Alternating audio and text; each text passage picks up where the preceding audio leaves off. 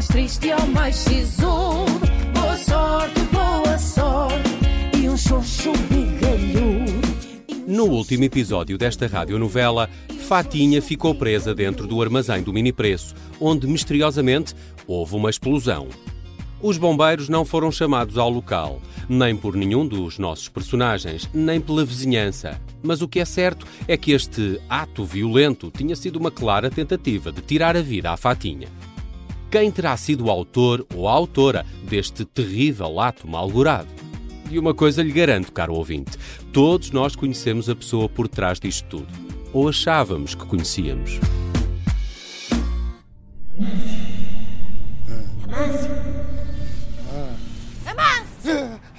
Ai, esse elito lindo, credo. Ó oh, Fatinha, tu, tu, tu conseguiste, conseguiste sair do armazém?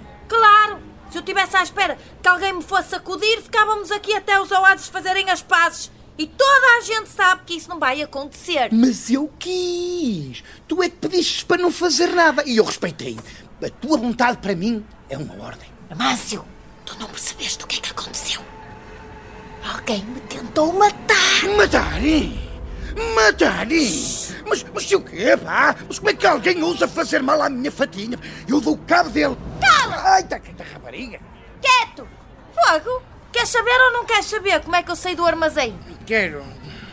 Deixa-me só enrolar aqui o, o, o saco cama e, e metê-lo no saco do saco cama. Não, não sei se sacaste. Bom, só um bocadinho. Ouve, eu não preguei o olho a noite toda. Sabes o que é que eu me lembrei? Hum. Então, a rádio é para desmeias com mini preço. Sim. Logo, está sempre aberta. Sim, mulher, e daí? Se está sempre aberta é porque dá notícias a noite toda. Ai, novidades. Parti a parede e saí pela rádio. Eu percebi logo que tu não ias perceber o que é fácil de ser percebido. Mas espera aí, Mas mas pronto. como é que conseguiste partir aquilo sozinha? Oh, Márcio, pelo amor de Deus, Amâncio, já olhaste bem para mim? Bastou fazer um buraco do tamanho das minhas ancas. Olha, usei tudo que havia no armazém para fazer furos. E tu, não é? Ferrado, a dormir. É? Parecia o Tiranossauro Rex lá no século não sei das quantas. Até se ouviu no noticiário das sete da manhã. Só tu é que não. E agora, noutras notícias eh, que marcam a atualidade, as temperaturas de hoje, sábado, eh, vão ultrapassar os 30 graus. Algumas regiões estão em alerta. Está muito barulho aqui. Um barbequinho.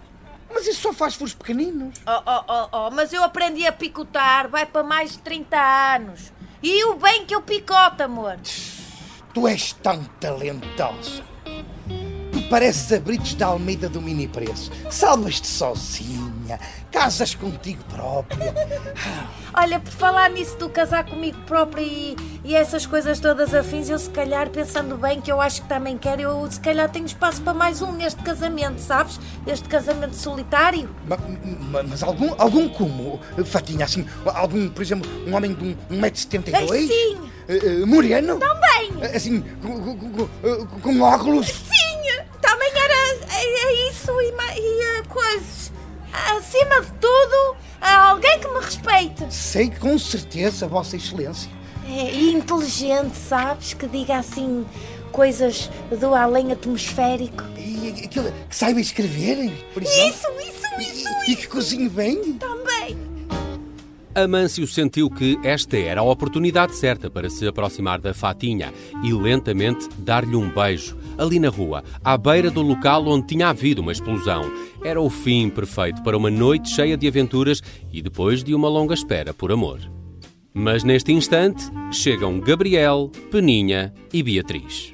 O que é isto? Mas alguém me explica que buraco gigante é este na parede da minha rádio? O que é que se passou aqui? Desculpe lá, Beatriz, mas o buraco não é assim tão grave. Não, não, Mal cabe parece. ser uma lota. Olha esta. Espera lá, agora. Você vai viajar. Ah, não me ponhas com coisas. Eh, Fatinha, eu mato-te, Fatinha.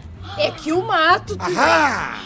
Então foste tu, Beatriz, que atentaste contra a vida pura e estás luminosa da? Fatinha? Oh, se tu estás parvo e bêbado, são sete da manhã, tu poupa, mamâncio. Alguém tentou levar a Fatinha para o mundo das trevas. Ai, mano, se me está escuchando. Por favor, viene a acudir-me.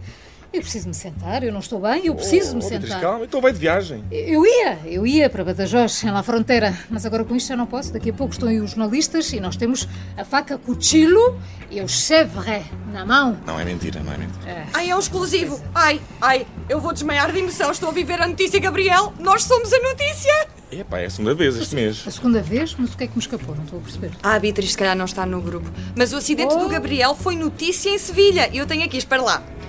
Un turista portugués fue a comprar tomates para su jefe y se volvió con ellos retorciditos. Descubre más sobre esta increíble historia. Querem que leia os comentários? É, não, Pedro, Eu não vou vale a ler pena. então. Olha o meu passado traumático. Xiu, xiu. O utilizador Ojos de Água diz: ja, ja, ja, que broma. Que tonto es ese portugués. Si quedó sin cojones para hablar con la jefe, ja, ja, ja. Ainda por Já está, é. Mas desculpa lá, oh, afetadinha, filha, mas em que grupo do WhatsApp é que eu não consto? Posso saber? Há Oh, coisa Beatriz, já a chega, já chega. Eu estou farto que me mande fazer coisas que eu não quero. teu. Acabou. apoiar. não E eu, Beatriz, problema também mais. que uma Acabou. interpretação de Acabou. roxas para Eu as tenho. Calem-se já! Olha agora este. Grupos de jornalistas, microfones, câmaras correm até ao local onde se encontra este nosso grupo de cinco moribundos. Amâncio, Fatinha, Gabriel, Peninha e Beatriz fogem para a Rádio Observador. Já seguros, e depois de cada um tomar um ou dois cafés e de comer fruta do dia disponível na copa, sentam-se e começam a interiorizar aquilo que tinha acontecido. Eu fui vítima de tentativa de suicida. Tentaram-me matar. E não saímos daqui, desta rádio, nem pelo buraco. Muito bem feito, muito lindo.